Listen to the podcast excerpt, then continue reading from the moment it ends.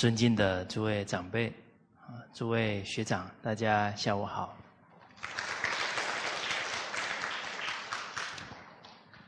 好，我们这君道啊，上一次谈到尊贤啊，其实我们这一生呢，要成就学业道业。也都要遵守军道当中啊修身的功夫。啊，我们谈过的戒贪啊、迁善改过。啊，包含反身啊、反求诸己。啊，一个人一天有几个念头很难算哦。一个人一天面对的人事物也很多，念头对不对？态度对不对？啊，都要能够啊反观自照啊，善观己心啊，这个德行学业才能增长啊。所谓学如逆水行舟啊，不进则退。哪里是进退呢？啊，念头对了，往前进，往上提升；啊，念头不对了，就在往后退了。啊，所以这个反身呢，对于我们这一生的学业、事业，甚至于家业，都是非常重要的修养。哦，比方孩子。行为出了问题，啊，当下我们做父亲或者做母亲的，能够冷静，先反省自己的不足，才能把孩子这个状况啊，能化险为夷。因为冷静才能找到好方法。假如当下起的是情绪。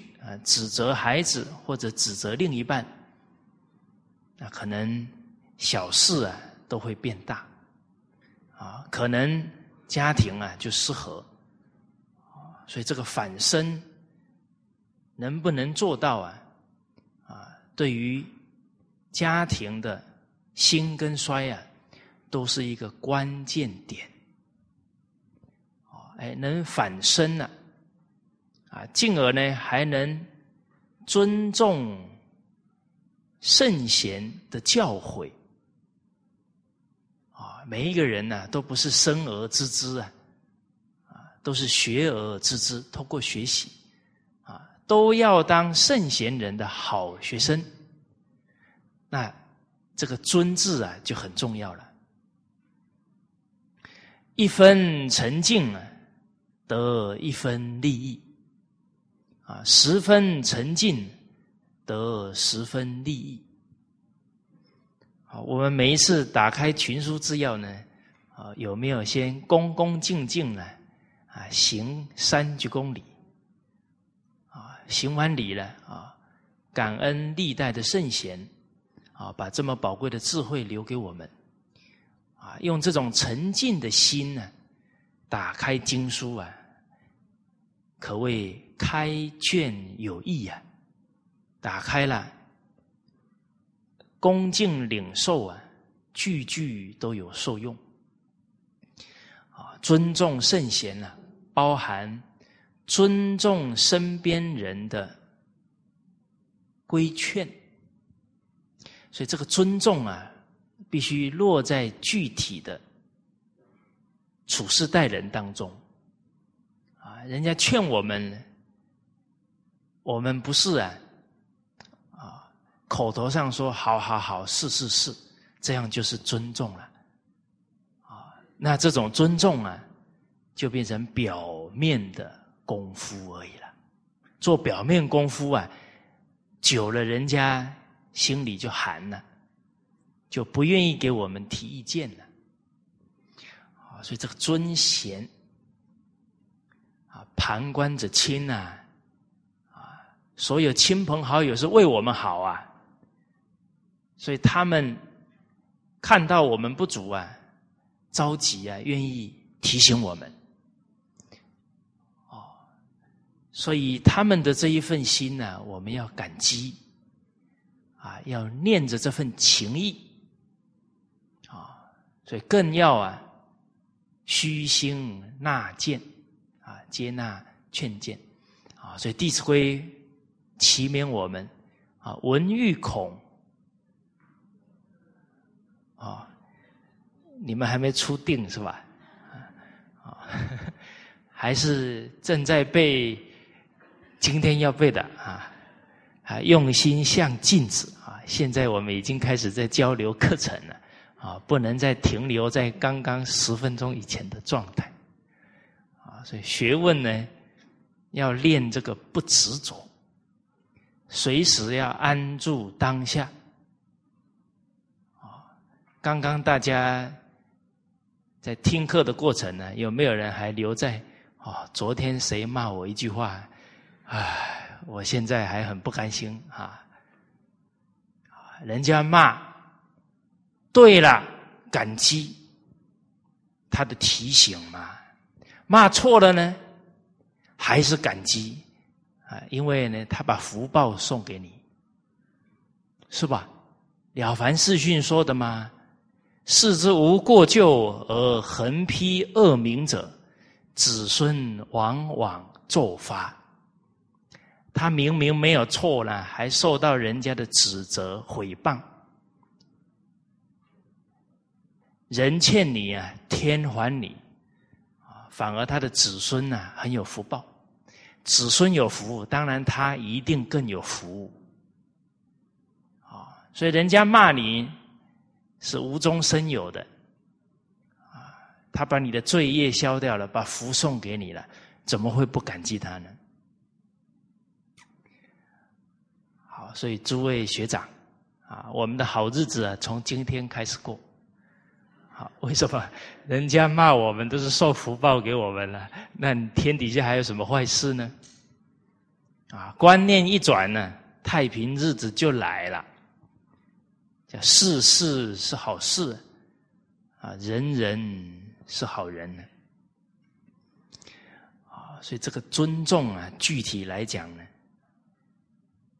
珍惜、接纳，以至于啊。听了以后要真改，人家看了欢喜欣慰，甚至佩服啊，更愿意啊来提醒成就我们。啊，在《论语》当中啊，啊夫子有说到呢，法欲之言，能无从乎？啊，改之为贵。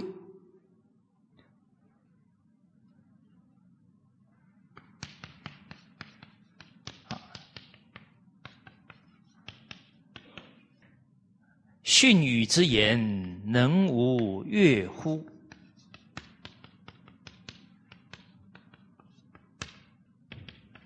义之为贵，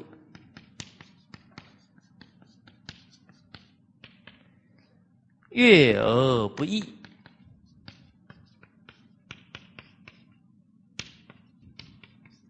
从而不改。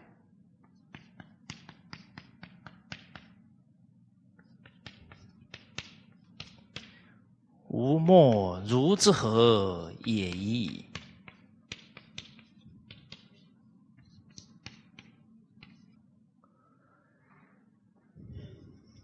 这句话大家有没有印象？哦，还是还没二十一次啊？这句应该讲过不少次了啊。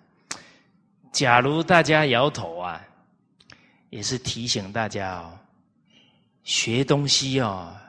不是用这里哦，用哪里？用这里哦，用记的哦，最厉害，差不多三个月就忘了。但是用心去领受、去感悟啊，一辈子都不会忘。啊，我们学圣贤教诲啊，他不是记知识，啊，他是用这些教诲呢。来唤醒我们的良知，提升我们的德行，要能神教古人，把古人那种立身处世的精神呢，领纳在心中。大家有没有经验啊？你这一生遇到的长辈亲人，给你讲一段话，你这一辈子都没有忘了，有没有？有没有？举一下手。哎，差不多一点，好不好？我们都几十年了，连一段话都没有记在心上，那可惨了哈。啊，你们还在电脑在那里搜寻是吧？好像还没搜寻到哪一段，那就是没有了。有的话一想就知道了。哦，假如现一问，脑筋一片空白，提醒我们呢，这一生还没有用心去领受身边贤者，甚至是父母长辈的教诲了。哦好啊，所以要善用其心啊！我们要用心来领受。我们看到呢，法语啊，就是指呢圣贤经典上的教诲，这是啊超越时空的真理啊，不因为时空而改变。啊，人只要不听法语了，天下就要乱了。因为他偏离呀做人的常道了，啊，所以邀君者无上，非圣人者无法，非孝者无亲，此大乱之道也。社会乱乱在哪？以下犯上，然后不是不听圣贤人的教诲啊，都听邪知邪说邪思说法了。啊非孝者无亲啊，心里没有知恩报恩、孝顺父母的人生态度，甚至于现在严重到啊，妈妈养我，爸爸养我，应该的，法律规定的，哇，就偏离啊人性太远了啊！所以人失去了德行的根呐，他哪有不乱的道理呢？哦，所以这里。我们有一个很重要的态度，听到经典的话，要恭恭敬敬的去领受，所以能无从乎？啊，这是经典上的话啦，是真理啊，不能不听啊。但更重要的，听了以后呢，要照着去改正自己，要改之为贵。哦，你不去改了，经典再好呢？也跟我们擦身而过，利益不了我们的人生，啊，去做了才能得实益，啊，所以要去改。而法语是经典，人身边的人透过这些好的教诲来提醒我们，啊之言，我们听了以后啊，啊点点头以后呢，进一步要改。训育之言呢？这个训义就是呢，人家非常恭敬、诚恳的称许我们、肯定我们，啊，训育之言，听了呢很欢喜，能无悦乎？因为人家肯定我们了，赞许我们了，但高兴了啊，不能高兴过头，啊，不能这个整个。得意忘形，不可以这样的。进一步要怎么样？义之为贵。听到称赞的话，这个义就是人要懂得反思。我有他讲的这么好吗？哦，他可能过誉了啊。其实啊，啊，这整个事情啊，是大家的帮忙啊，哪是我一个人的功劳呢？哎，甚至于这个想到了啊，这个都是祖宗的恩德啊，啊，祖宗的庇应啊，绝非啊一人之功啊。我们之前学过啊，《介之推不言禄》那一篇文章，大家记不记得？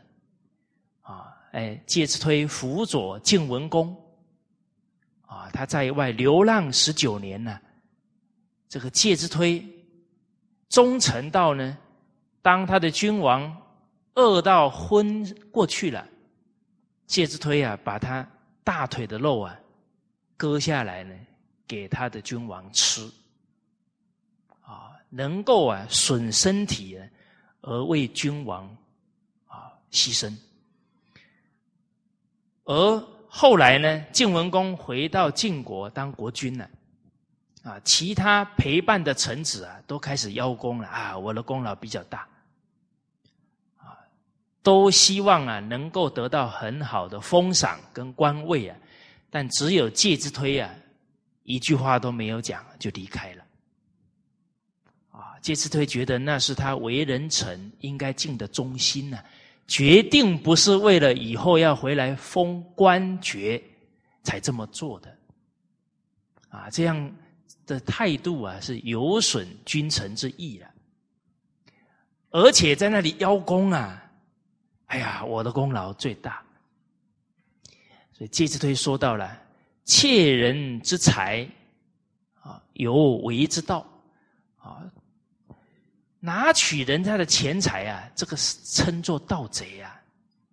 啊，况贪天之功啊，以为己利乎？况且还是贪上天贪人家祖先的功劳啊，然后说是自己的功劳。一个国君，好的国君能回国治理这整个国家，造福于老百姓啊，这是他的祖上啊，甚至多少人流血流汗。才有这个机会呀？怎么是他几个大臣在那里拍胸脯说是我的功劳呢？哦，哎，介之推这一段话呢，哎，也值得我们醒思啊！人呢，这一生呢，很难不邀功。哦，哎，成绩好，觉得自己厉害啊，事业做得好，哎，都是我的本事。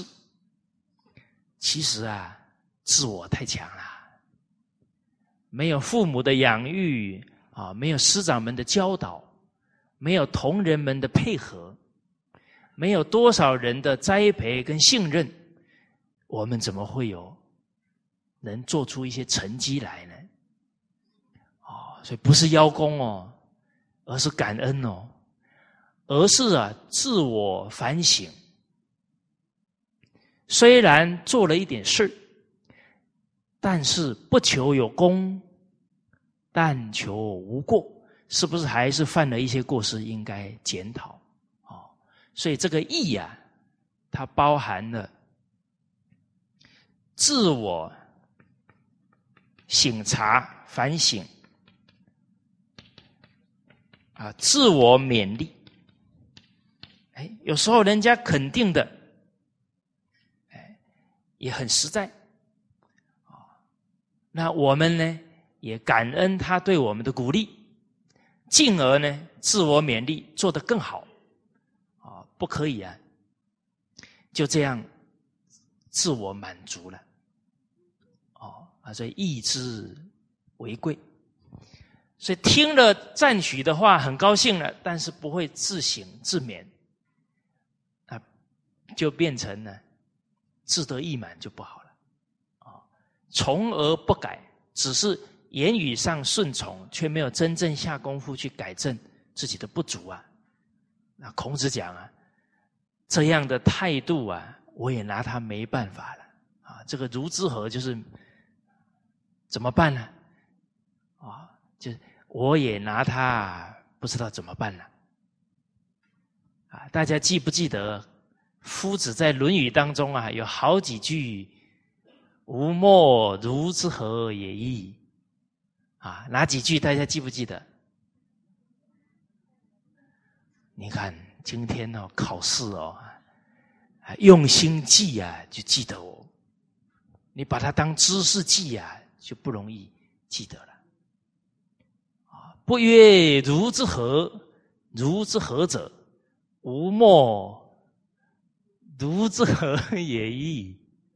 啊，这么有意思的句子都不记，太可惜了。啊，就一个人不知道遇到事情不知道该怎么办呐，该怎么处理，该怎么应对，只是在那里退缩啊、埋怨啊、逃避呀。那夫子说：“那这样的人，我也拿他没办法了。”啊，一个人要主动去面对问题、解决问题，啊，他有这份勇气跟担当啊。别人才帮得上他的忙，啊，所谓自助而后人助，而后有天助，啊，自我放弃了，而后啊人气，而后变天气了，好，还有没有？哎，已矣乎！又叹气，夫子叹气哦，是有深意的哦。啊，让我们这些当弟子的哈，不要再夫让夫子的叹气叹了两千多年还在叹。啊，吾未见好好德如好色者也啊！啊，夫子说没见过那个爱好德行啊，超过爱好美色的人。啊，所以人假如。把那个爱好美色的心呢，用在道德学问呢，那不得了啊！啊，诸位学长，你两餐不吃饿不饿？饿不饿？有没有饿到看什么都像吃的东西那种状态啊？假如求学问呢，就像那个饿了两三餐一样哦，饥渴的要赶紧吃，赶紧喝到东西，啊，用这样的饥渴的态度呢，打开经书，一定会有很大的领受。哦，好，啊，这个是夫子啊几句话呢，给我们人生呢啊，尤其是求道德学问呢，很重要的。提醒，啊，所以我们现在要进入啊君道的纳谏。刚刚夫子那几句话入心了没有？入心了，我们才好谈纳谏。啊，人不能说谁讲了我听，其他人讲的我不听，讲的有道理就应该听啊。哪有说谁讲的我才听？这个就是我们习性上啊严重的爱憎、严重的好恶之心呐，障住了我们的智慧。哎，好恶啊，喜欢讨厌呢，这个也是习性啊，欲望啊，欲令自迷，利令自昏呐。所以，应该是啊，讲对的话都要听。法律之言，跟经典相应的话，我们都应该要听。哪怕这个人我们过去跟他有过节，都应该欣然接受啊。所以不以人废言啊，这个态度很重要。这个也看出我们的度量哦，啊，谁的话我才听，谁的话，哼，理都不理他，那这个度量就跟那个，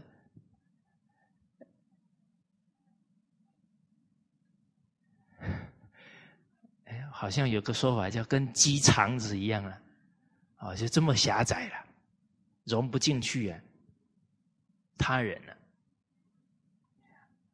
好，我们来看纳谏。君王接受纳谏，因为呢，这是尊重贤人的具体表现。而这些贤德之人呢，决定不是用名利可以啊诱惑，可以留住他们的。啊，一定是你接受劝谏的，尊重他们的提醒，他才愿意为国君呢，为国家效力。啊，范仲淹的儿子范纯仁，啊，后来是当到宰相，啊，他有一句话说到啊，苟言之不用，万中非所故也。假如我所说的话都不能被国君所采用，那万中的俸禄啊，这个是大官的薪俸了，他也决定没有任何的留恋啊，不采用我的。这些提议了，那我不能白吃国家的俸禄，他会毅然呢辞退，而那个辞退呀，也是在敬忠，在提醒国君应该接受劝言，所以离开啊也是劝谏哦，啊，当然离开的时候啊，不能对立，不能带仇恨。甚至于呢，哎，领导悔过了，哎，赶紧再回来为国家、为团体做。哦，我们看第四十六句啊，是第九册的一千一百六十六页。好，我们一起啊来把它读一遍啊，在。第二段文啊，开始，预备七。国之所以治者，君民也；其所以乱者，君暗也。君之所以明者，兼听也；其所以暗者，偏信也。是故人君通必兼听，则胜日广矣；庸说偏信，则余日甚矣。好，这一段话呢，也点出了我们常谈到的啊一句啊政治之道啊啊。为政之道非常重要的态度啊，兼听则明，啊偏信则暗。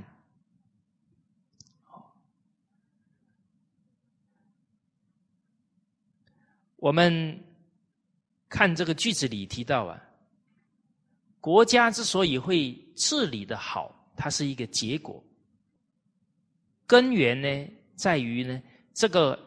君主啊，国君呢，他是英明的。国家之所以败乱呢，是因为君案呢，就是君主是昏庸的。而君主在哪里表现出他的英明呢？啊，君之所以明者，因为他兼听，啊，能够广泛的听取啊各方面的意见。啊，广泛听取各方面意见呢，就能够客观了解情况，不至于会误判啊情势啊，甚至于这个冤枉了大臣啊就不好了啊，或者是不了解客观状况啊，下错了决策啊，那可能影响的就是。整个国家的人民了，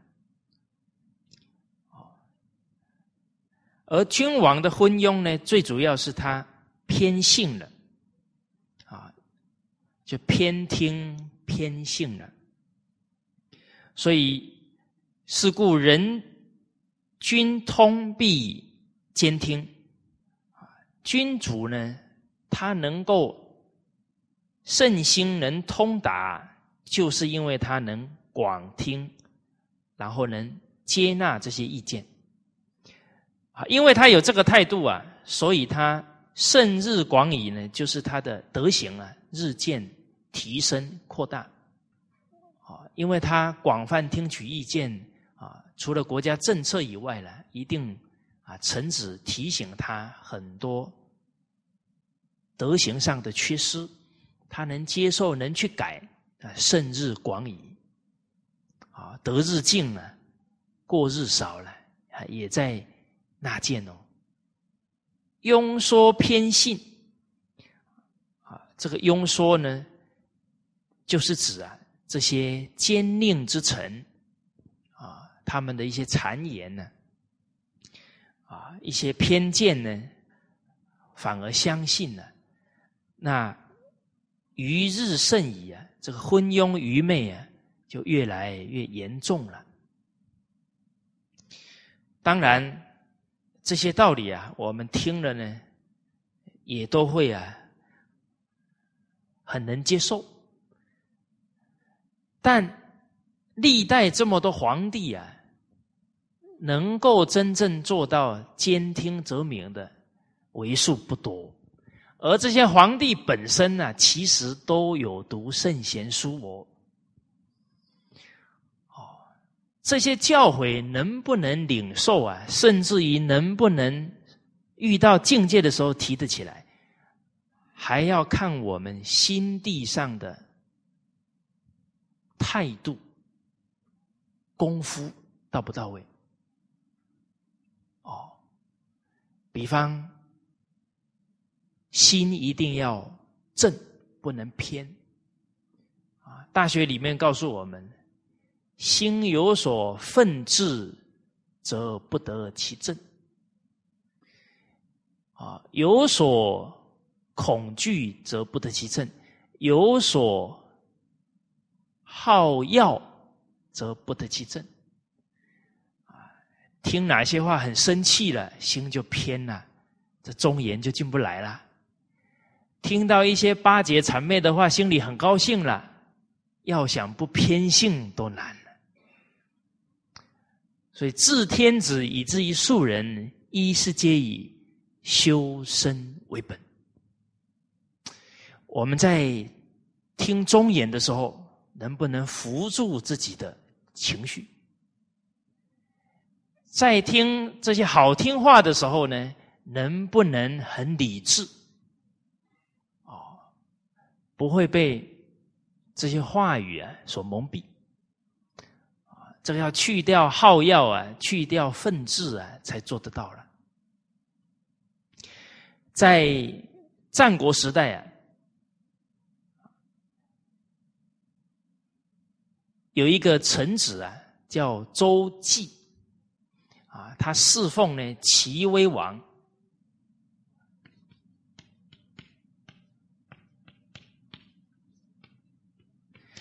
周记呢，身高呢八尺多，算长得非常高大了，然后也很庄严。有一天呢，他自己呢在镜子面前呢，啊照着自己，啊，然后啊突然呢，他感觉非常良好，啊，然后啊，他就问他太太。哎，我长得呢，跟这个北辰的徐公比起来呢，谁比较庄严美丽啊？啊，这个在齐国呢，长得最所谓英俊潇洒呢，就是这个北辰的徐公，是众所皆知的。啊，结果这个周姬呢，问他太太的时候啊，他太太马上回答他。徐公比你差多了，你比较帅，啊，比较英俊。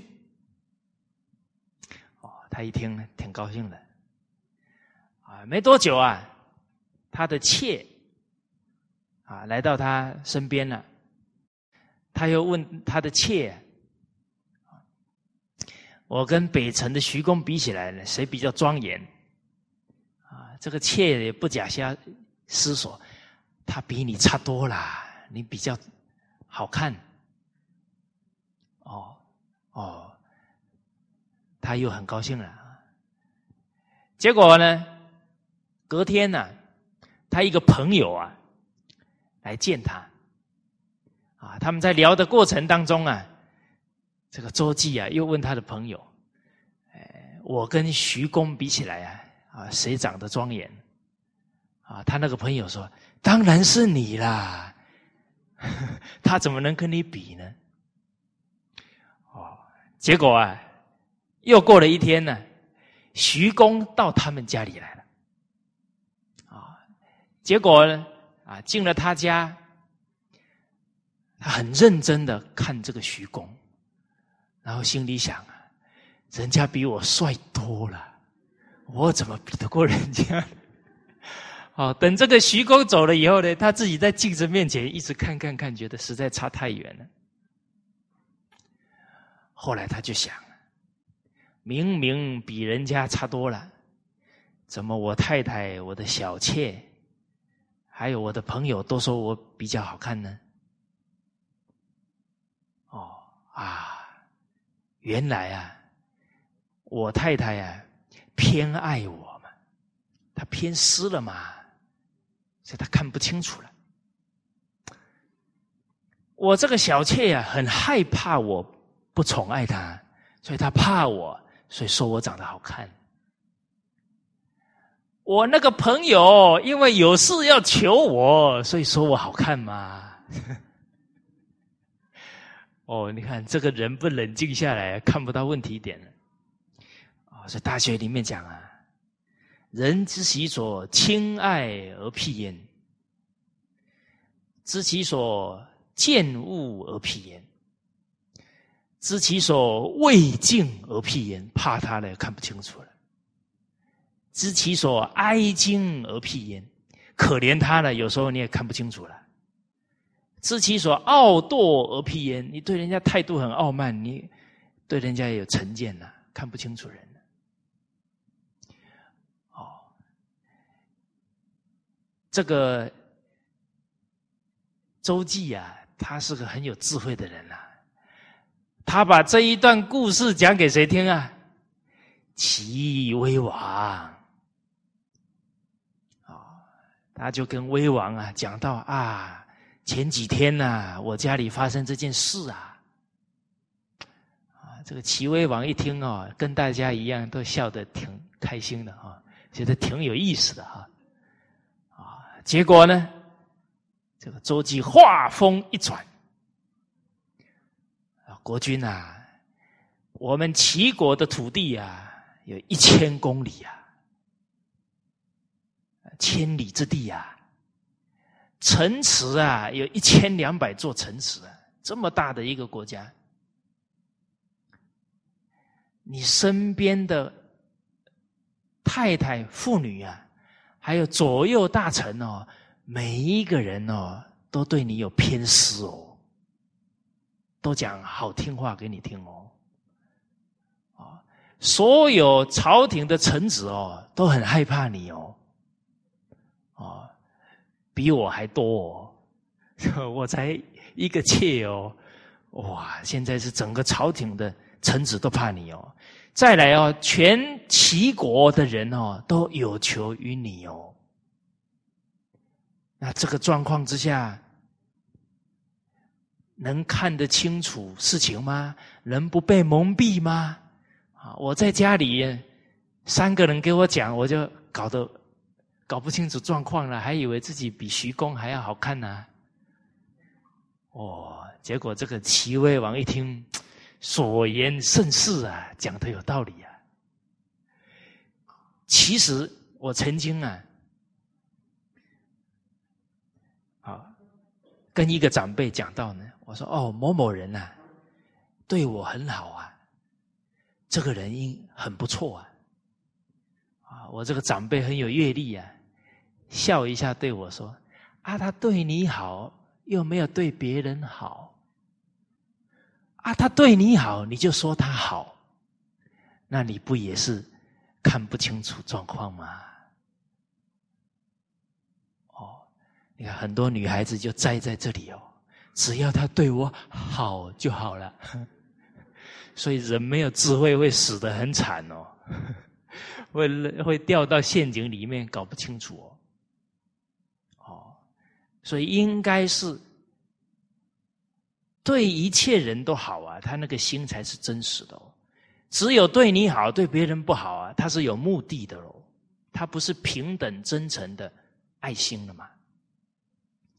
哦，结果齐威王听听到这一段呢，很警惕了。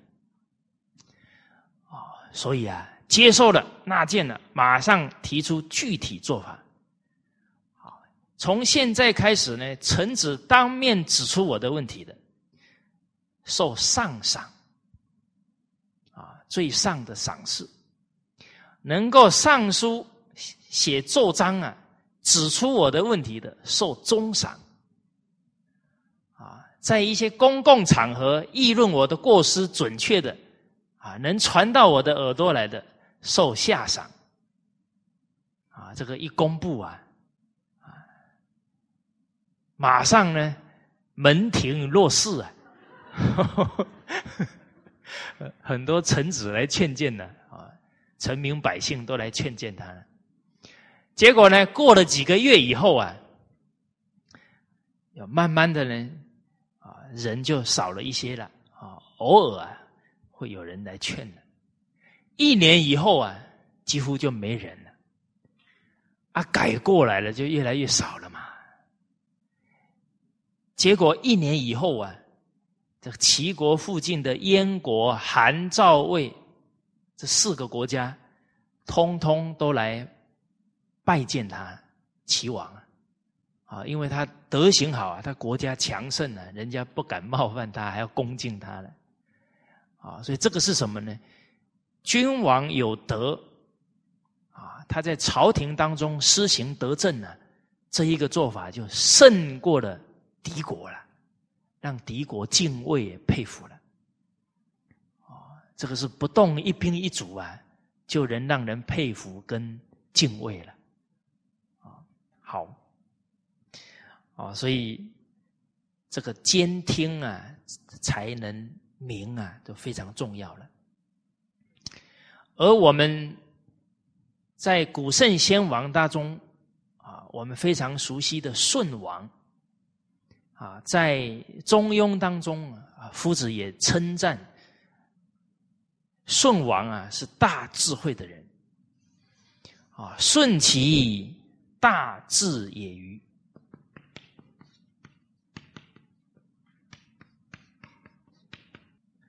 舜好问而好察而言，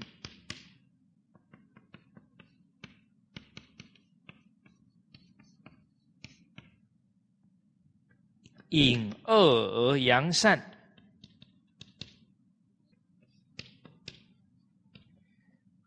啊，执其两端，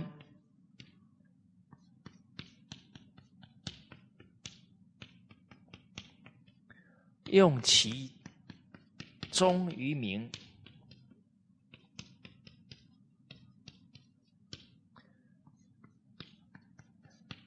其师以为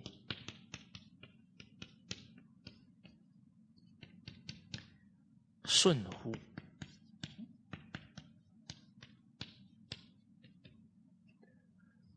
我们看到夫子赞叹舜王大智慧。那接下来这一段我们肯学了，我们也能恢复像大顺一样的性德。哦，好问啊，为什么赞叹他大智呢？因为他好学好问啊，好学近乎智啊，不会的东西呀，他懂得去请教啊，我们。虽然学的传统文化呢，啊，对这些伦理道德有一些认识，啊，但是也不要觉得说好像懂得这些道理呢，什么都能做，啊，这就有一点变成傲慢了，诗说里面提到的“闻道有先后，术业有专攻”，啊，你不同的。技能不同的行业它各中的学问呢是不一样的哦。我们看很多企业，它的规模蛮大的，但是为什么在这么大的规模，最后在很短的时间之内会垮掉？就是因为啊，起了傲慢，觉得这个事业我做成了，什么事业我都可以做得好，然后他就跨行，那一下子掉以轻心啊，整个财富就完全就赔掉了。又有一句俗话讲啊，“隔行如隔山”，啊，所以不懂的、不同领域的啊，自己不认识的都要好问，啊，然后没有领会通达的，也要懂得请教。啊，《弟子规》说的“心有疑，随杂记”。啊，救人问，求确意啊，这些态度都很重要。而他一个一国之君呢，他要多去问，多去了解客观状况，他才能做出正确的抉择。不管是决策还是用人，啊，都是如此。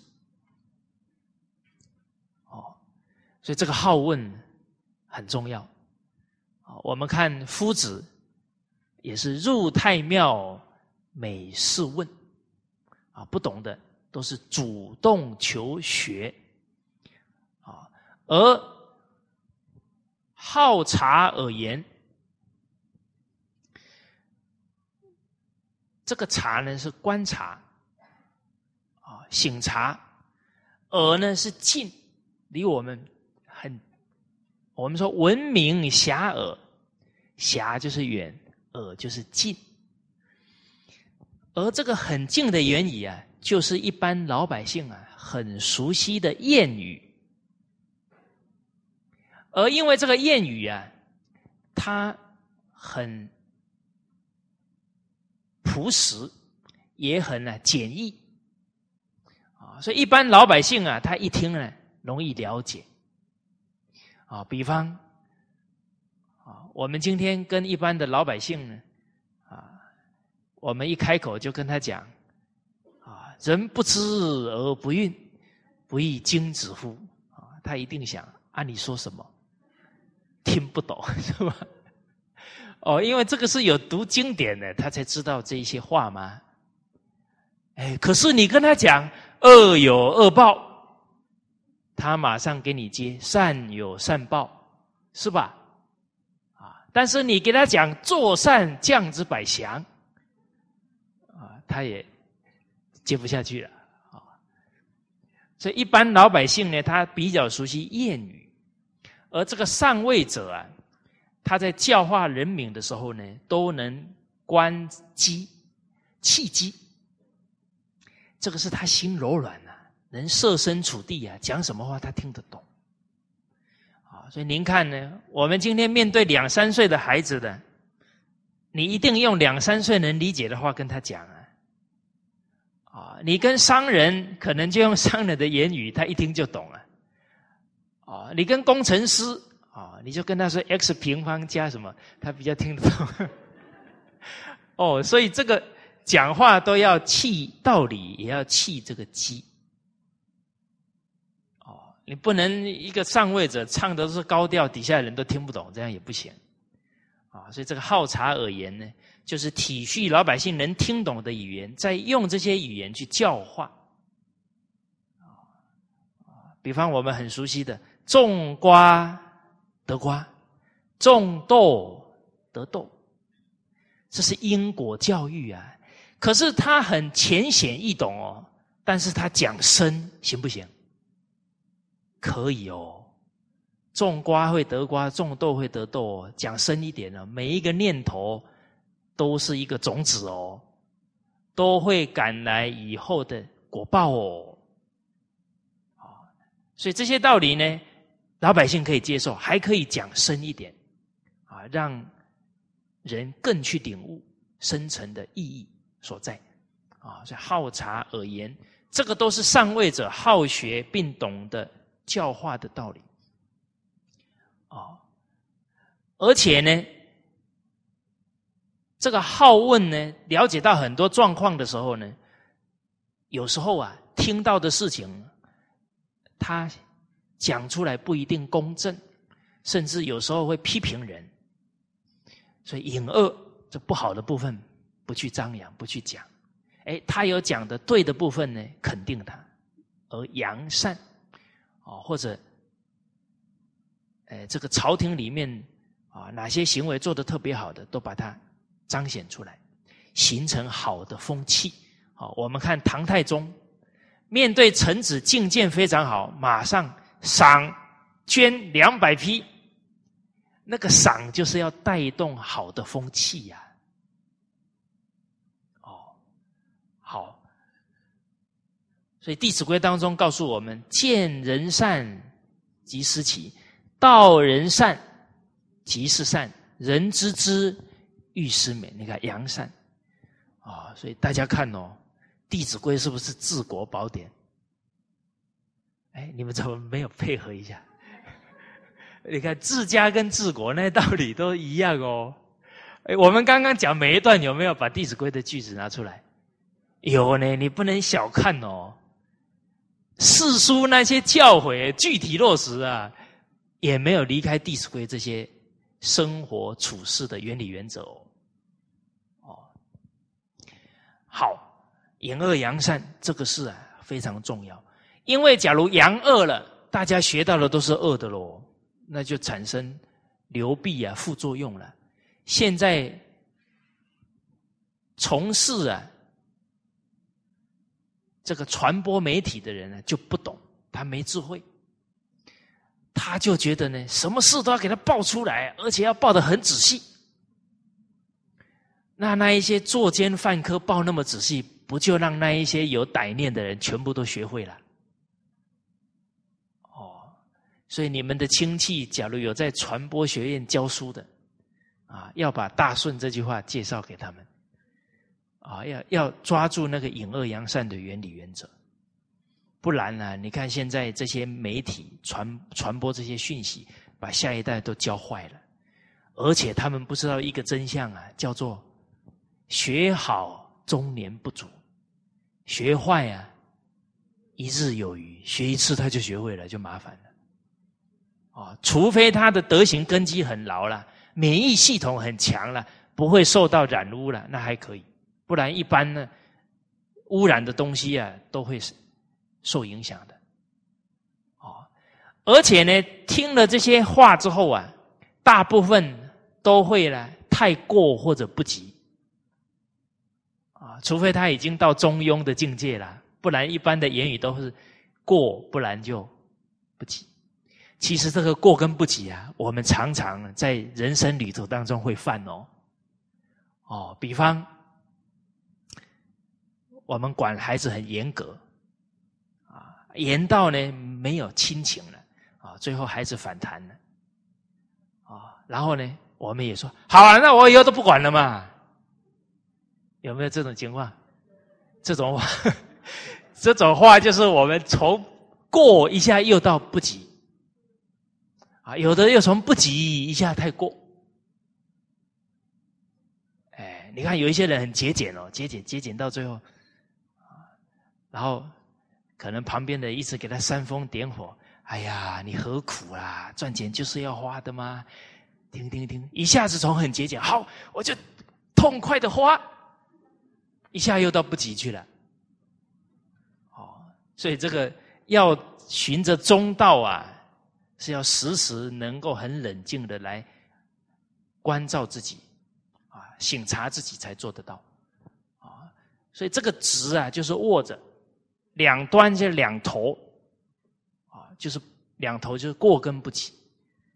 但是呢，考量了这个事物客观状况了，不避开过跟不及，用其中，就是用适当的折中的方法来决策、来立名。哦，哦，所以这个很重要的叫执两用中。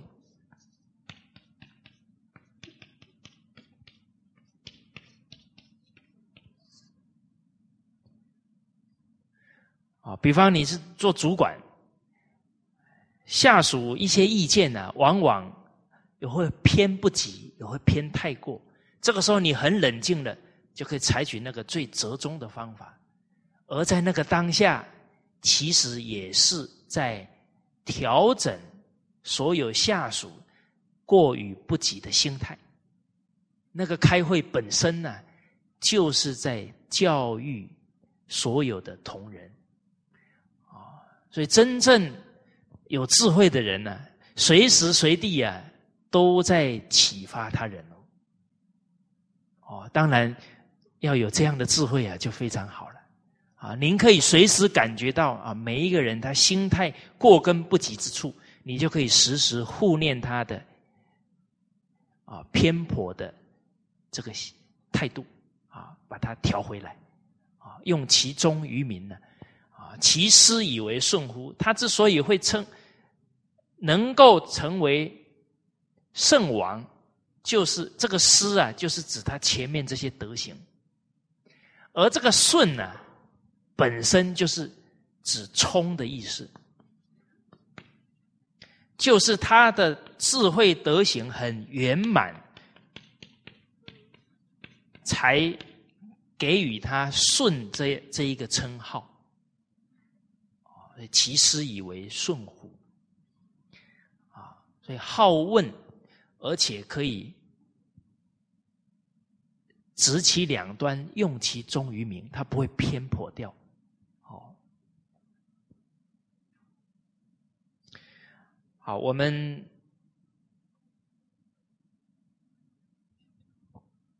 从这个周记的故事啊，再从舜王的榜样，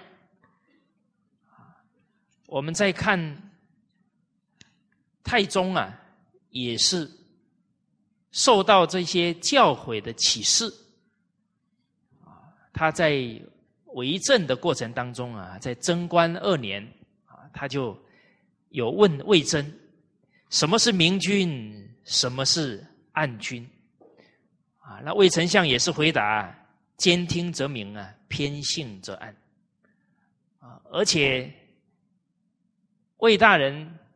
讲这一段的时候啊，还举《诗经》说到的啊，以前圣哲的人呢，有说到啊，啊，国家有一些决策啊，啊，不能够很明确的时候啊，可以多询问一些乡野的人，多广泛接纳意见。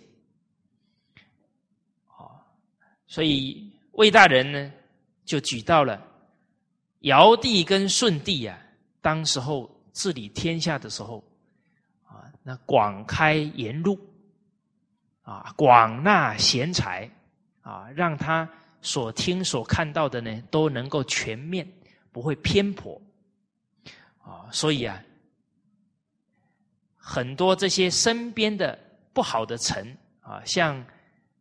公公啊，鲧，啊啊，这个鲧就是大禹的父亲，啊，这些臣子啊就不能够蒙蔽他，好，然后这些佞佞臣的谗言呢，也不能够迷惑他。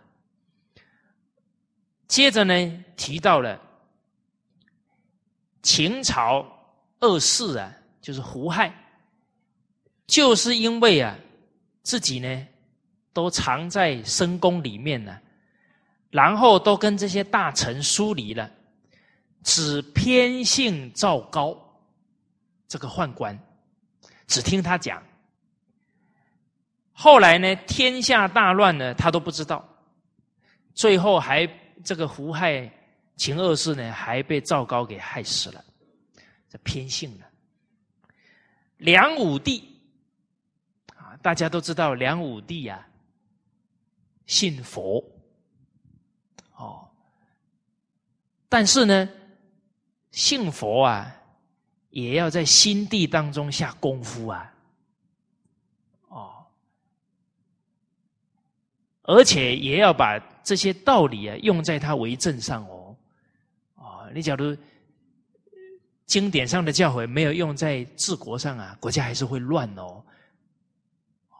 所以举的这个梁武帝啊，那个时候还是偏信朱毅这个臣子，啊啊，然后呢，因为偏信他呢，不了解国家情况，后来侯景作乱，都已经这个军队都到了他皇宫城门前了，他还搞不清楚，还不知道这个事情，最后就。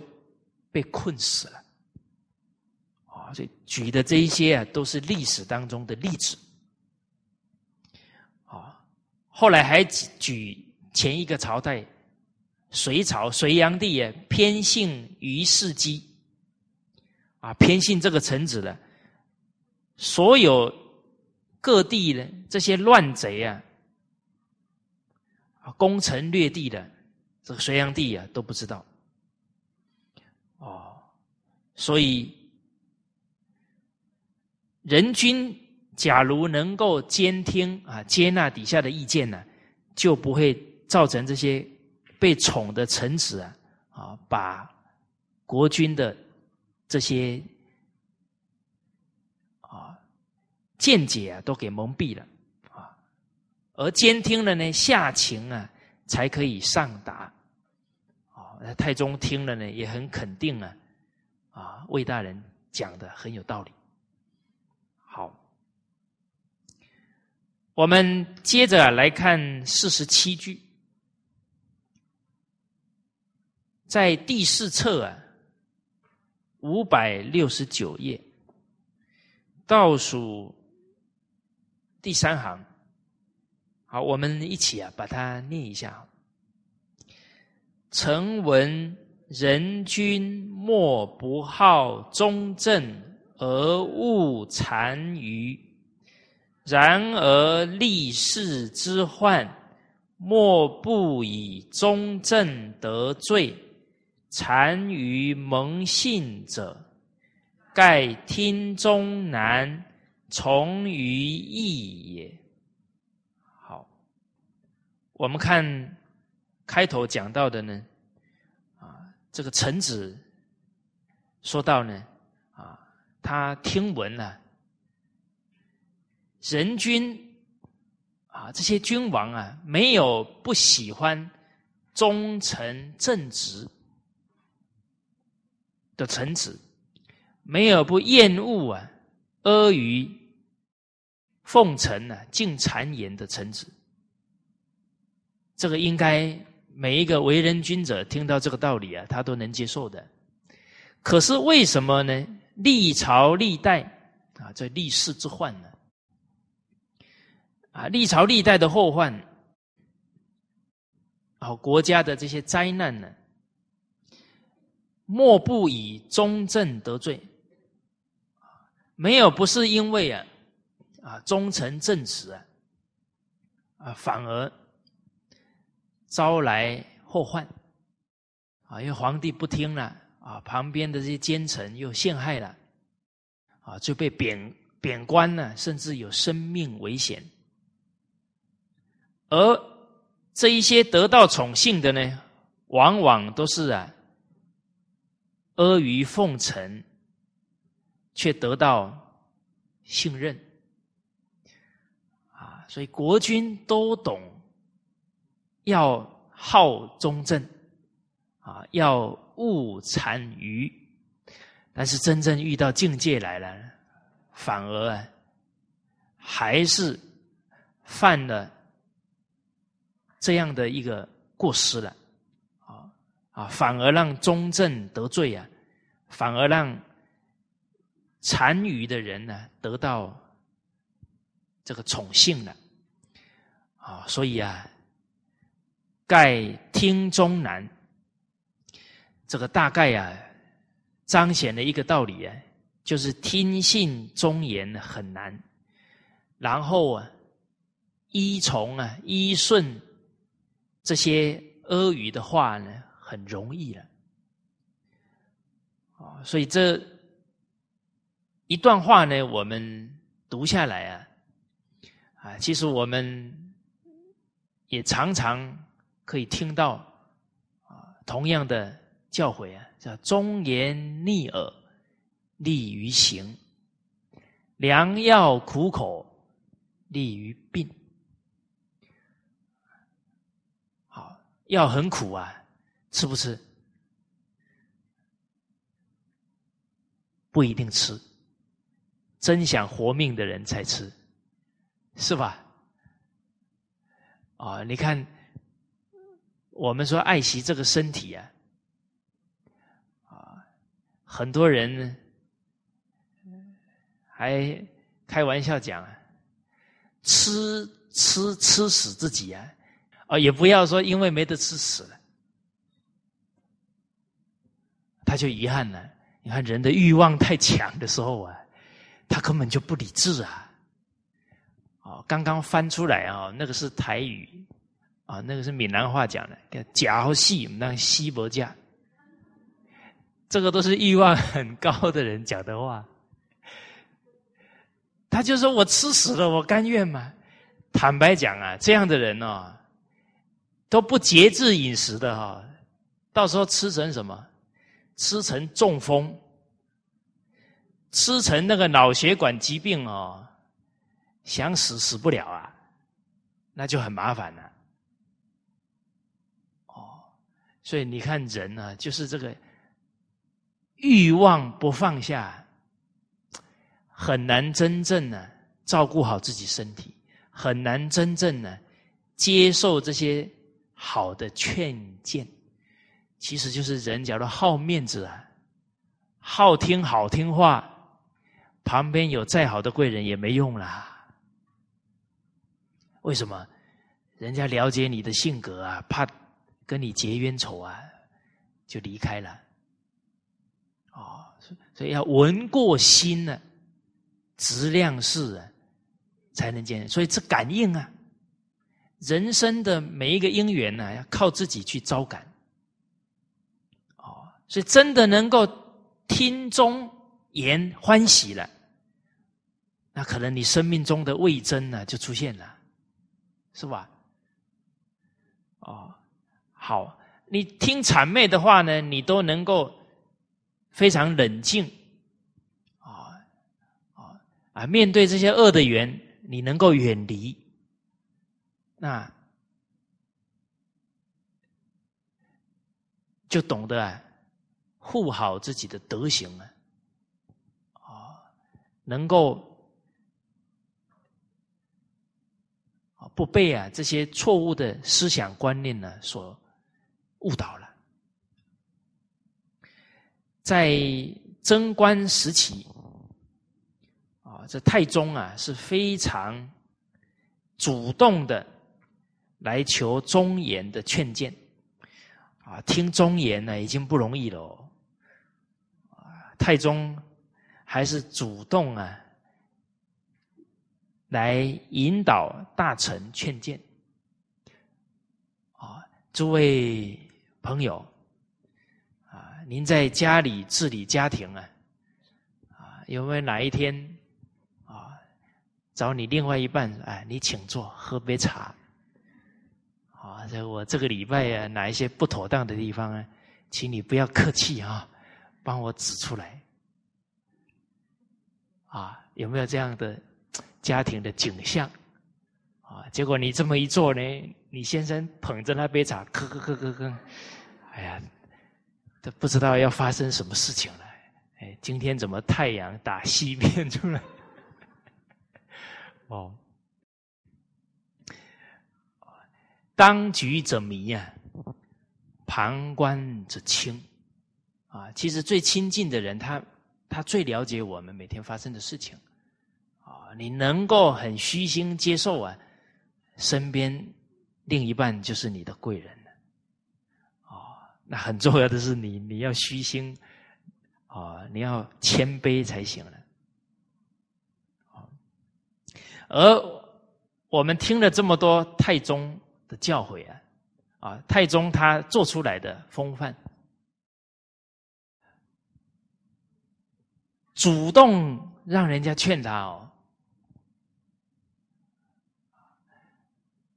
但是也不是时时保持哦，是吧？啊，当然不能说心情好的时候听得见，心情不好听不见。哦，那这个时候也要对治自己啊，这个情绪要平稳啊，不能起起伏伏。刚好在贞观八年的时候啊，陕县啊一个臣子啊叫皇甫德参，上书啊指出太宗这一段时间呢做不妥当的地方，结果太宗啊。在看这一篇作者的过程当中啊，啊，越看呢，心里啊越上火了，啊，觉得他怎么批评的这么激烈啊？是不是在诽谤我？啊，结果呢，这个情况啊，魏征大人知道了，啊，就给太宗皇帝谏言了。说啊，当时候汉朝的大臣呢，贾谊啊，写了文章给汉文帝啊，上书给汉文帝啊，这里面有提到啊，可以痛哭的事情啊，有一件；可以长长的叹息的有六件。啊，这一篇文章就是在叙述啊，那个围城很难呐，啊，这个越忠诚呢，越近。忠言的大臣呢，反而被迫害啊，或者是被贬官呢，啊，这个都是啊，在历史当中啊，让人非常怜惜哀叹的事情啊。这个魏大人在讲道理的时候啊，这个历史典故啊，都能指指出来呀，这皇帝不得不佩服啊，哦，所以啊。借由贾谊提的这篇文章，说到了，从古至今啊，臣子上书尽忠言呢，大部分呢言语都会比较啊激切，就比较激烈，比较急切，啊，比较慷慨激昂。啊，为什么要这样子慷慨激昂，这么急切呢？因为啊，不这么急切啊。不能够引起皇上的重视，哦，而呢，这个非常激烈急切的言语啊，又很容易让皇帝误会成诽谤，对他有意见。哦，所以啊，皇上啊，你要很仔细的去辨别啊，你才知道。这些谏言呢，是为国家啊，为君上你好啊！魏大人这么一提醒啊，啊，太宗的情绪啊就平稳了。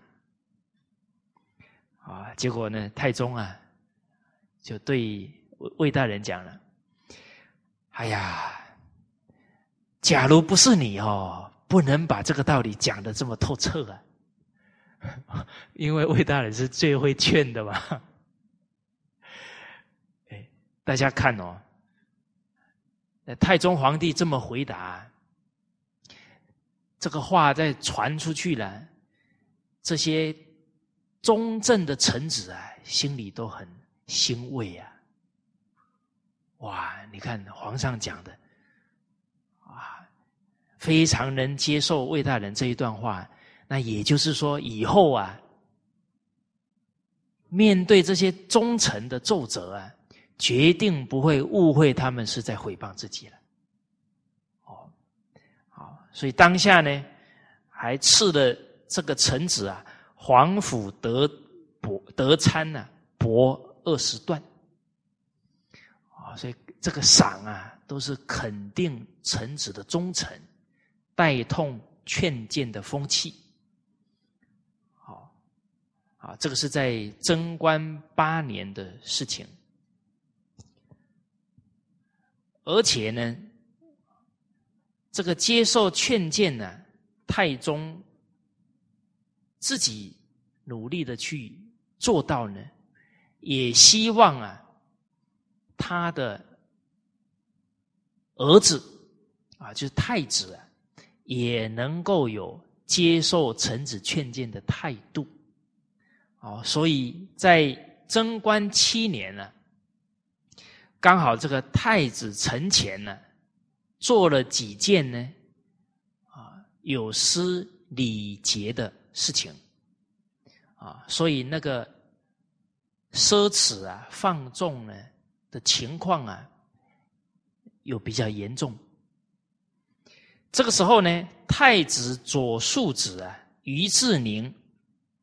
啊啊，就是东宫啊，一个很重要的啊官员呢，叫太子左庶子啊。这个于志宁啊，就写了谏院二十卷呢，来劝谏太子。而另外呢，太子右庶子啊，啊，要他有左庶子又右庶子，这个孔颖达先生啊，孔颖达先生呢，这个是唐朝的大儒啊。有做啊，啊，对这个五经啊，啊，都有做进一步的诠释，啊，所以我们研究中华文化呢，啊，也可以啊，常常深入这个啊，孔颖达先生的注解，而这个孔颖达是右庶子啊，常常都直接呢。当面呢指出太子的过失，啊，结果这个太子的保姆啊，啊乳母呢，就对孔颖达先生说到了，啊，太子刚刚长大成人呐，你何必常常这样当面指出他的过失呢？啊，这个乳母有点心肠很很软哦，觉得这样好像。很不给太子面子啊，让他难堪呢。哦，结果这个孔颖达先生说到啊，啊，他受到国家的深恩信任，纵使劝谏而惹来杀身之祸啊，他都没有遗憾。那当然。刚刚这个乳母啊提出来了啊，哎呀，不要对太子这么凶啊！其实说实在的，假如不严格要求太子啊，首先他的德行成就不了。再来哦，他没有好德行了，以后当皇帝了，祸害的是天下的百姓呢。所以，这个太子右庶子孔颖达先生，那是真正的慈悲哦，啊，是用情感的慈悲哦，会多祸害哦，所以叫慈母多败子哦。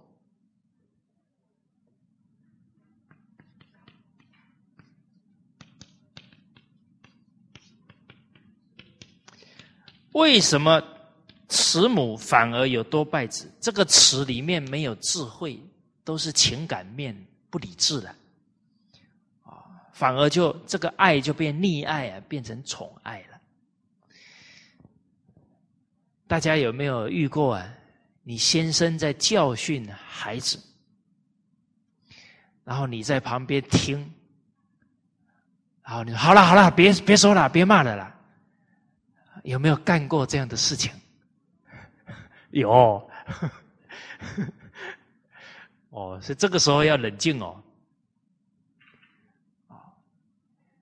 先生教训的事啊，那是很好的机缘哦，让孩子这个错能明白错在哪。而且我们假如又去阻止了，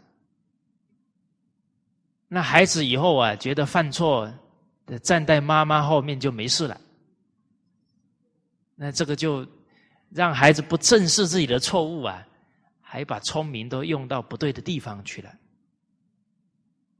哦，当然有时候啊，这个父亲在教训孩子，难免有时候会比较激动，那也是人之常情。啊，这个时候你不止不能阻止啊，啊，哎，私底下呢，还要跟孩子讲啊，你看父亲这么恳切，这么爱护你，才。提醒你这些错误。啊，你能记住了，对你一生呢有大利益。这妈妈应该是收这个尾啊。我印象当中啊，啊，我犯大的过失啊，啊，我爸爸在教训我的时候呢，刚好我妈妈都在，啊，我妈妈都在旁边呢听，从头至尾呢不发一言，啊，不止不讲话，头还低下来。啊，我后来终于明白，为什么我妈要低下头来，啊，因为呢，我妈怕看到我哀求的脸，她会心软。哦，所以我妈妈很清楚，她怕自己受不了，啊，看到我怕会心软啊，所以她都低着。啊，我看我妈妈都不看我，我只好看我爸爸。啊，而真的呢，恨铁不成钢。啊，我父亲的教训当中啊，最印象最深的就是提醒我要自爱，不要糟蹋自己。啊，因为我母亲啊，后来我比较大了呢，谈到这件事，我妈说：“你爸那个时候你才六七岁啊，还几岁而已，跟你讲那些你听得懂吗？” 哦，我给我母亲讲，懂啊，怎么会不懂？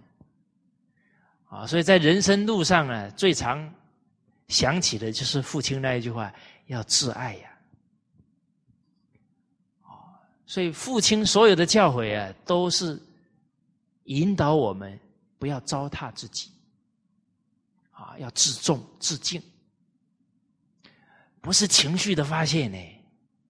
我听有一些父母啊，一开骂，你多不给我面子啊！你把我脸摆哪里去了？都骂，其实都是情绪在宣泄嘛。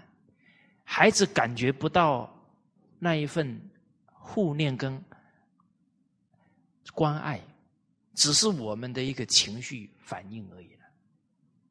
哦，好，哦，所以这个孔颖达先生呢，是真正是。忠诚呢，啊，觉得只要是分内的本分，啊，哪怕引来祸患呢，都在所不辞，啊，所以他的劝谏呢，更加的积极。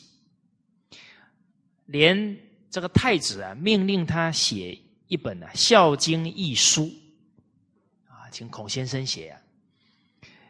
结果呢，孔颖达先生在写这一。本书的时候呢，又透过在彰显《孝经》这些义理啊的机会呢，都把应该劝谏太子的啊这些事情啊，通通把它融进去了，啊，让太子印象更深刻啊。他是抓住每一个机会啊，来成就太子的德行。